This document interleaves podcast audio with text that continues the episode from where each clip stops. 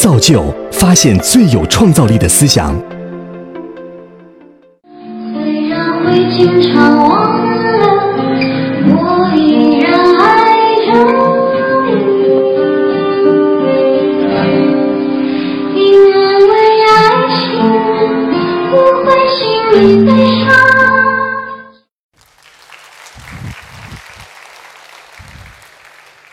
大家掌声。我想问一下大家，刚才那个唱歌的人，谁知道？谁认识他？谁知道他？楼道王菲有人吗？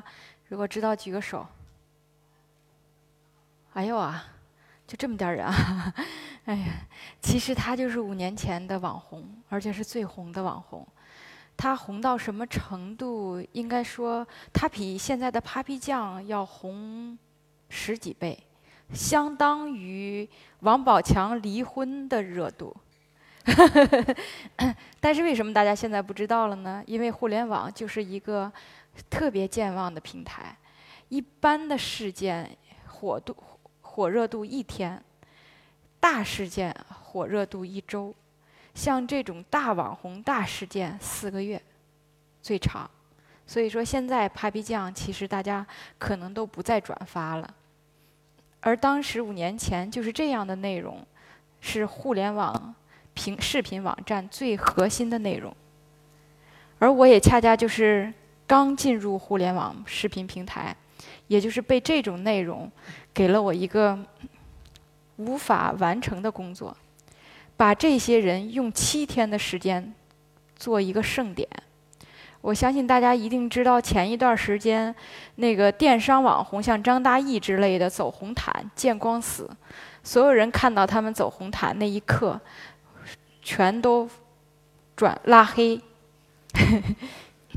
而那个时候，我接到这个任务的时候，跟此那刻的心情就跟拉黑那些网红是一样的。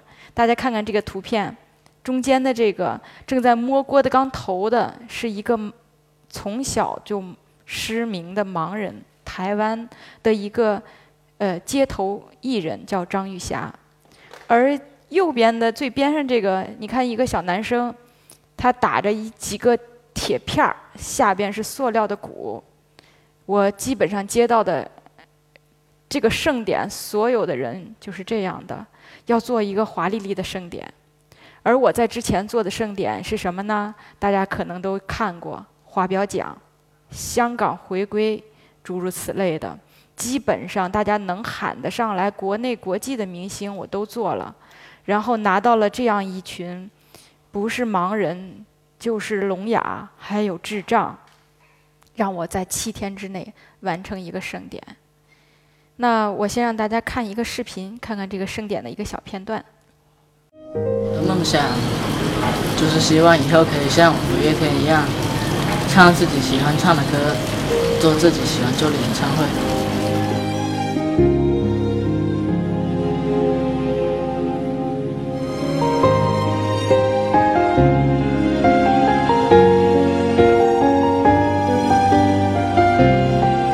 他们呢都会说我很颠这样子。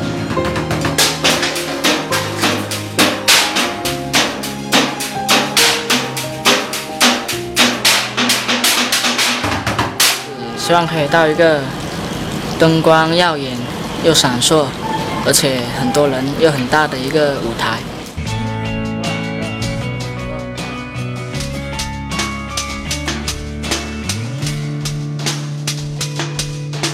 当我和世界不一样，那就让我不一样。坚持对我来说就是一杆核弹。我。如果对自己妥协，如果对自己说谎，即使别人原谅，我也不能原谅。最美的愿望，一定最疯狂。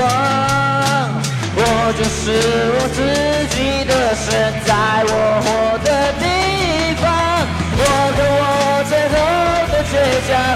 握紧双手，绝对不放下。一站是不是天堂？就算失望，不能绝望。我和我骄傲的倔强，我在风中大声歌唱。这一次，为自己疯狂，就这一次。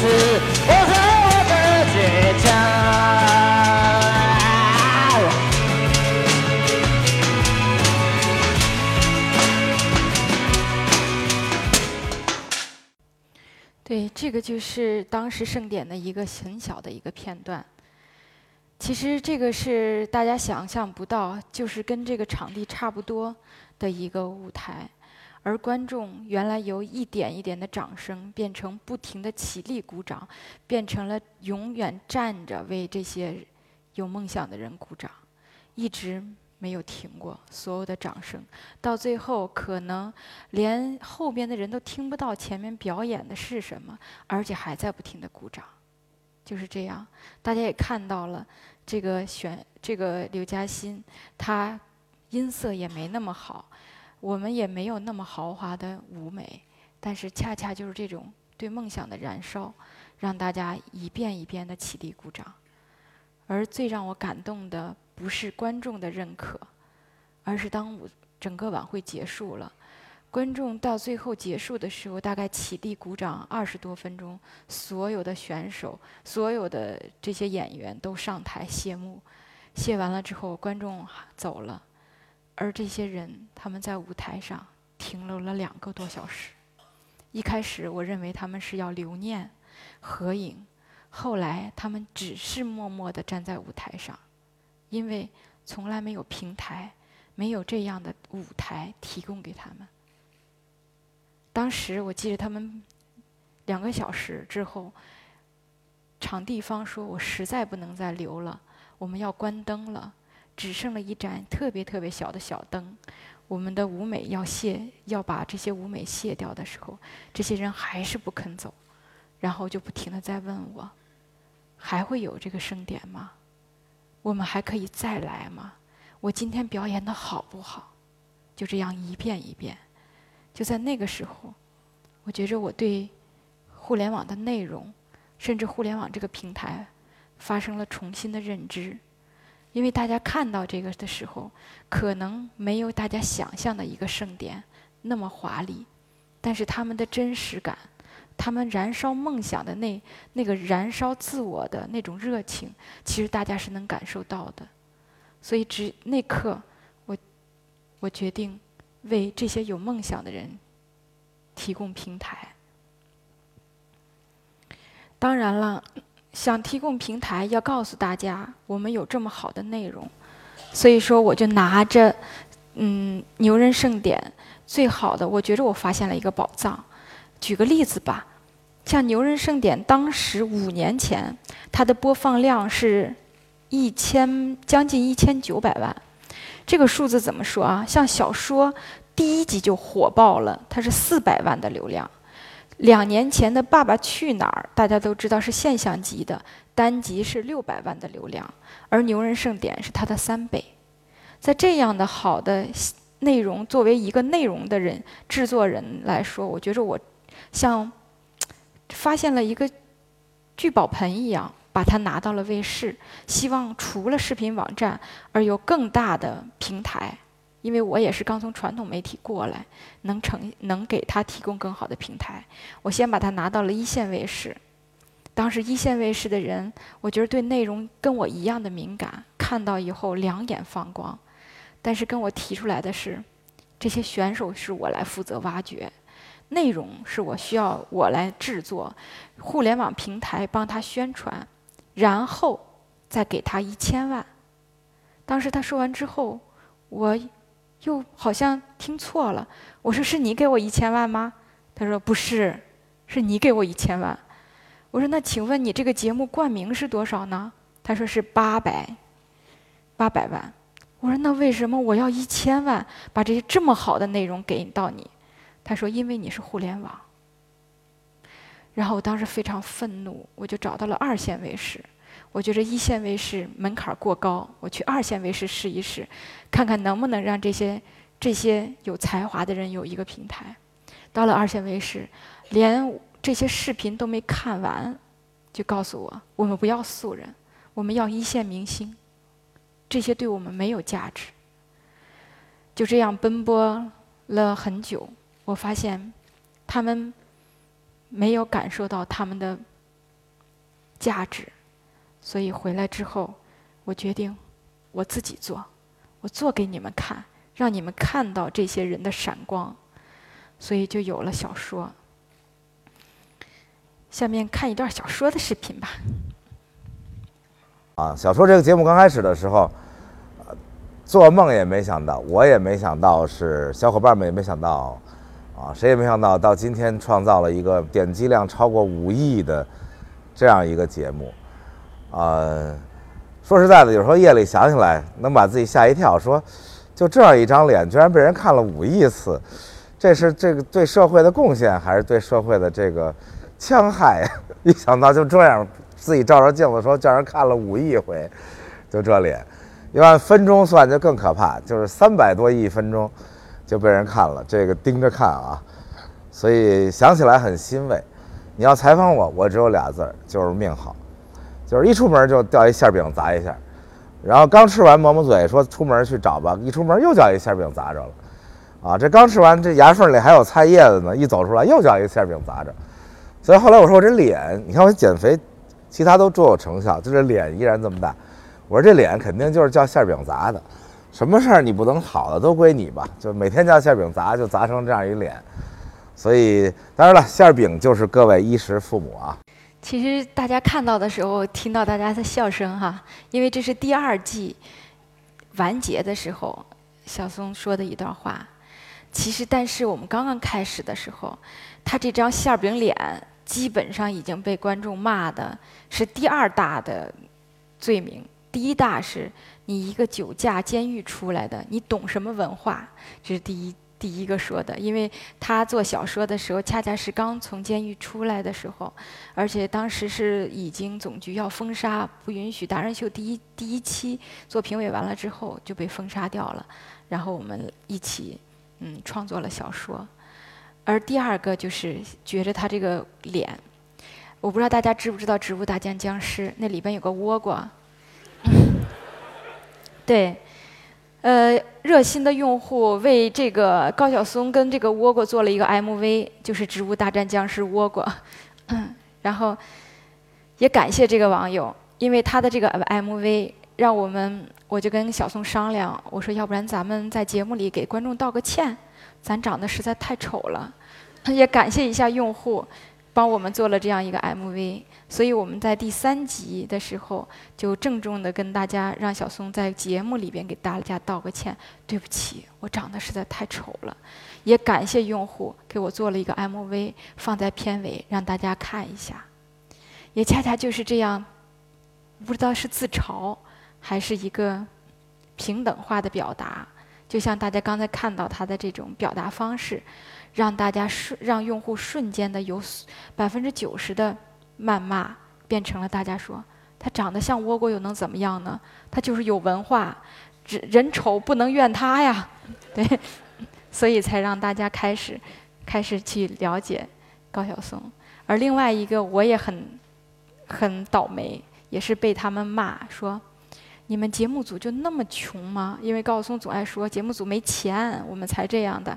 说连个演播室也找不到，也不肯花钱，随便找一酒吧就让他坐那儿就开始说，说的零零乱乱的就播出来。其实不是这样的。我想问一下大家，以前没有小说之前，大家看到这种是不是都是百家讲坛、教授级的文化型的学者告诉大家，我是这样认为的？而小说改变了什么呢？是它变成你在酒吧间、在酒吧里随便聊天的一个朋友。你对面坐着这样一个朋友，今天我又听到了什么？我随便聊一聊。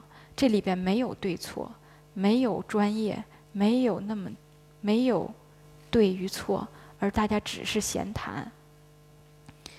而有的时候，我们可能今天想起来了。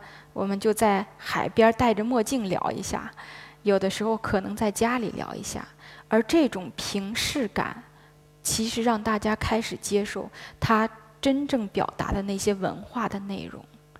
而真正作为学者型的，我相信大家又有多少人真正去深入的去了解他说什么呢？可能当他站在那儿的时候，你就开始有排斥感了。而同时也是因为这种简单的拍摄手法、制作成本简单，也让大家看到这个表格有这么多可以瞬间表达的意见领袖，让很低的成本去完成这样的内容，让这让更多的多元化的文化能呈现出来给大家，而且越来越影响了越来越多的人。现在列的这些表格，其实都是大家现在非常熟知、有影响力的。嗯，我其实大家可能没关注，在小说第一季的时候，光搜索一个“说”，因为它叫小说嘛，这个“说”字大概有四千多档栏目，而这些都是你可能是在座的各位对某种领域有一些了解的人表达自己的观点，而变成了一个现象。大家看一下这个图哈，红红的是一个活火山，旁边那个“中国”两个字。旁边呢有一个人举着，这个就是旅行的缘起。而大家看到那个红色旁边有白色的白白的那个，我当时看到这个图就说：“哎，我说为什么这个红旗变白了？”他说：“活火山强酸腐蚀，当你打开它瞬间，这红色的布就被腐蚀变白了。”其实这个说明什么？就说明这个地方有多么的危险。而这个。举这个旗子的人就是一个高中肄业，原来卖豆腐的，这样二百七十斤的一个人。我们看一下他是谁。我有一外号叫二百七，是因体重而得名。我也在试图弄清楚我是个什么样的人。我喜欢老张这人，所以他干的事儿我都喜欢。然后扮演过太多的社会角色。我没上过大学，我当过兵，开过小吃铺、冷饮摊，卖过羊肉串。我还承包过公共厕所，然后打扫过街道，卖过豆腐，卖过首饰。其实老张对我的影响和改变，就是在我整个成长经历上，我觉得他对我的影响和改变特别的大。要说真是我是个什么样的人，我应该是个理想主义者。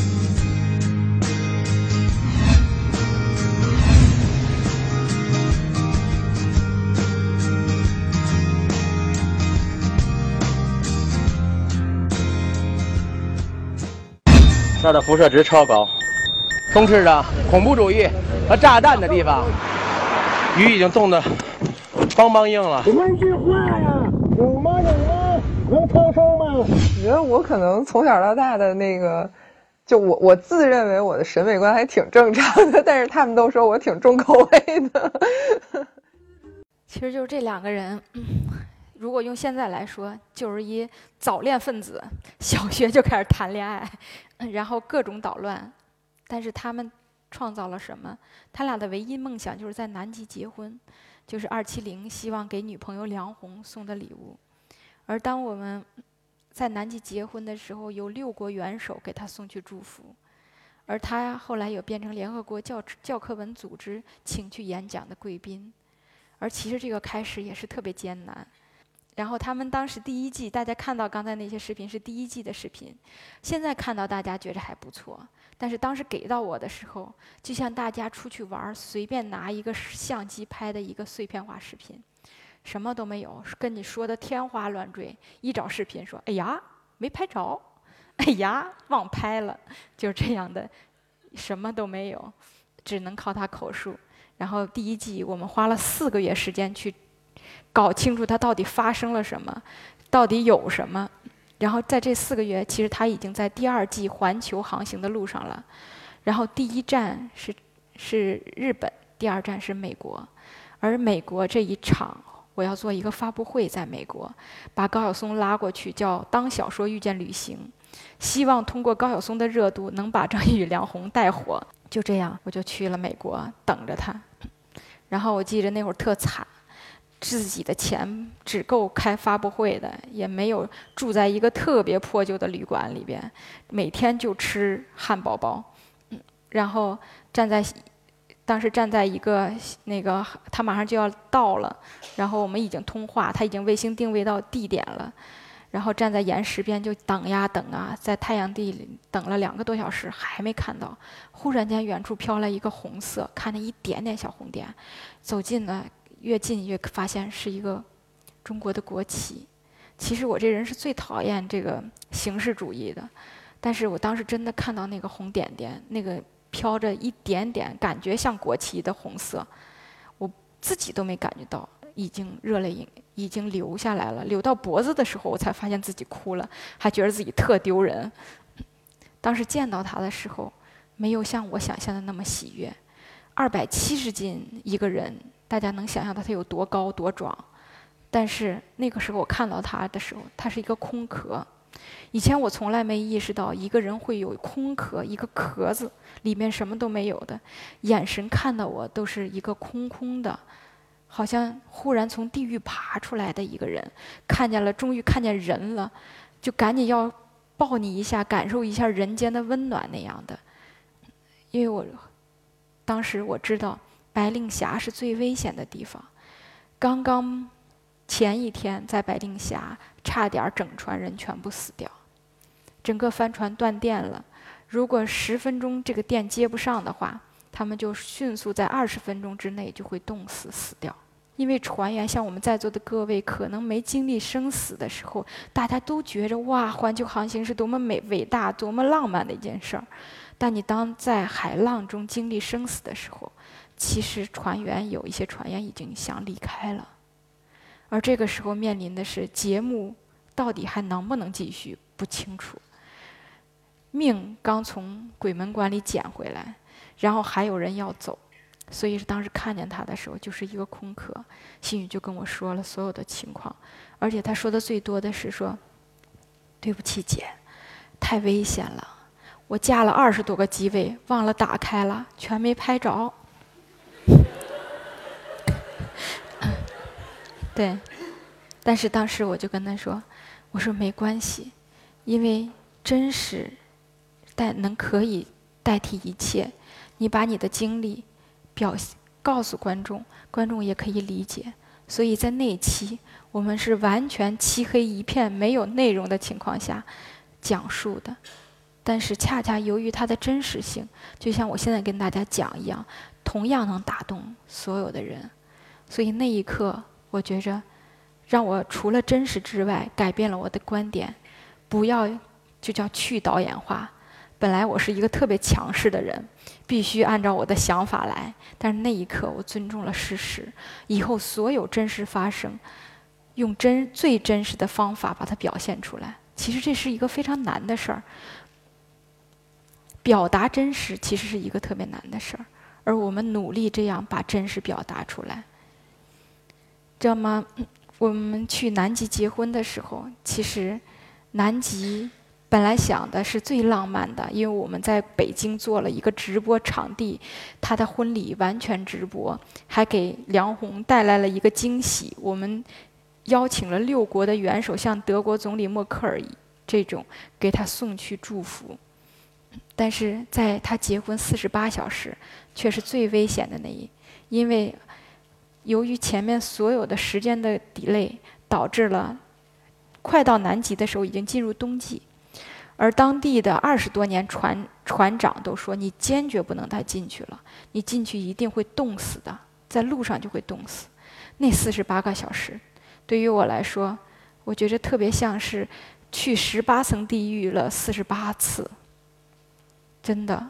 可能大家不会理解，当时我觉着在旅行，在前几个月，我每个每一天都在经历。今天如果不出点人生大事儿，都觉着这事儿今天一定没过去。到了十二点的时候，我觉着今天肯定要出点什么，必须问一下。而就经历了那么多月的之后的四十八个小时，对我来说都是一个煎熬。我跟他说：“我说我们不要吝啬，因为我们的经费非常有限，我不要吝啬任何钱，一定我们只能。”通讯的话只有海事卫星，我说无论多贵，我们要用海事卫星挂上微信，二十分钟要有信息，双方要有回应，否则可能就死了。就这样，我们到了南极，而这个旅行的成功，也让更多的中国人不再去到此一游了。不再到 LV、GUCCI 店，只是排队买那些名牌儿，不是在所有的景区在那儿留一张合影就回来。其实大家如果，我相信大家身边的旅游的也开始有各种自己动手，自己去研究当地的文化，如何让我们玩得更好、更开心。那个地理的位置代表着它的人文地理文化，太多太多的这种，有太多太多这种达人的内容出现了，而这些也恰恰影响了更多人。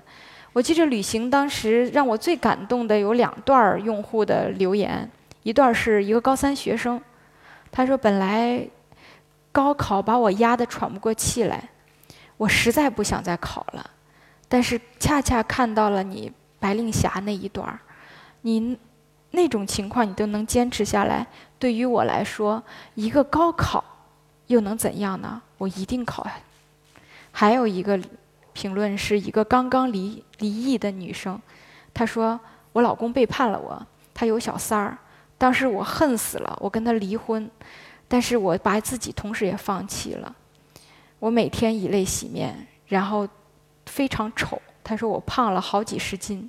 当看到旅行之后，我决定我一定要让自己活得精彩，我活得美美的，我去旅游。”而互联网内容恰恰跟传统媒体的内容的最本质区别就是，电视台的内容是观看型行为，而它只是一个传递，让大家去观看；而互联网内容恰恰不是，它是互动型的，而且它是多中心传播。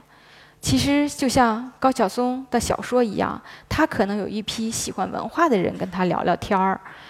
互动一下，喜欢旅游的人跟张馨予聊一下，说你那么胖，你怎么就能开那么一小船儿？他说那船再小也能盛到二百七十斤也是没问题的。对，诸如此类的，包括接下来的这些，我相信在座的各位，尤其是上学的时候，让我背历史、考历史太崩溃了。其实，就像我们做的原游历史老师袁腾飞，大家都知道。当他变成导游的时候，你还觉着历史枯燥吗？当经济，可能大家包括我自己在内，宋鸿兵一跟我说经济，我听的我就说头晕，你就直接告诉我买什么能赚钱就好了，你千万不要给我讲你什么美联储。但是当把他把战争跟经济融合到一起，大家是不是就更容易接受了呢？我们看一段视频哈，看看原导游是怎么玩的。和珅他们家肯定特好，咱要不看看？走，我带你看看和珅大宅子。走走走。哦，这就已经是他们家了哈。这就是王府的银安殿啊，当然这个银安殿是后建的。这个是原来呢是和珅的府，和珅他们家败了之后呢，一分为二了，一半是和珅的儿子儿媳妇住，另一半呢就给了这个嘉庆皇帝弟弟庆亲王，后来才传到这个恭亲王手上。其实历史就是故事。那我们与其教条的去讲历史背条款，还不如听听大家故事是什么。而这个现在就有了好多主题性旅游。其实就像我去年去希腊，希腊史那些诸神我永远记不住。这次跟着教授走了一圈，我才明白，哦，原来就是一家子，他妈生了他爸，他爸跟他妈又生他闺女跟儿子，然后就形成了十二诸神。其实就是这样简单。所以说，其实互联网就是这样，它给你一个平台，让所有有某些在领域上有特长的人一个展示空间。所以我们就有了，你看起来很好吃是美食类的，其实美食类节目，如果相信告诉大家，尤其是现在大家都不做饭，都在饭馆去吃，对不对？有几个会在家天天做饭的，而且还得做的美美的。但是我们的厨师是高学历、多金。高颜值还会做饭的男生，我相信在座的各位女生是不是想找自己老公都是这样的？对他传递的，其实现在的饭是让大家回归生活，回归感情，用一顿饭去联系你我，而不是低头发微信。其实这就是互联网。互联网不像大家所说的充斥着暴力、色情、谩骂，而它是在座的你我。而非常平等展示你我才华的一个地方，比如说，就像刚才你看到的这两个图，那边就是一些帅的厨师，这边这个肌肉男也是一个厨师，而且他还是一个拳王。他会告诉你，女生减肥千万不要饿着，你可以吃鱼、吃虾，随便吃，吃羊肉，但是你要有合理，不是锻炼，而是在吃的时候可能是某一个调料的更换。就能让你不会那么像我一样肥，但是我也没听话，嗯，其实就是这样。每个人的生活，每个人所关注的其实都会形成一个一个的社群，而这种尤其是有专业领域知识的人，恰恰是我们互联网或者是在座的各位在生活中息息相关的，而它形成的内容也是大家最容易形成使用型的内容。为什么用这个词儿？因为传统媒体是观看的，而我们想想，大家用互联网手机、用滴滴打车、用淘宝，是不是在使用它？而内容也可以使用，而让大家用的非常方便。而现在你看看，这个就是我五年经历了五年这个柱状图，这个行业的发展，一。在五年前，我到卫视的时候，人家让我掏一千万，变成了现在他给我一千万，我都懒得跟他做内容。这个就是，而且视联网互联视频网站的市场规模已经达到了三百将近四百亿的市场规模，而恰恰是这样的规模，也让更多的内容创作的人员、传统行业的各种人员都进入了这个市场。而它恰恰由于他们进入市场，让市场变得非常繁荣，同时也让这个市场又回归了电视台的名人效应，最大的影响力、最大的 IP、最大的投入，而这些素人的内容渐渐渐渐又被大家淡忘了。所以，这个也是我今天来到这里跟大家说的：互联网平台是给在座的各位的。也希望在座所有的有才华的素人，把你们的才华展示出来，影响别人，然后呈现出来。而他当他汇成银河的时候，就能改变生活，改变你我。谢谢大家。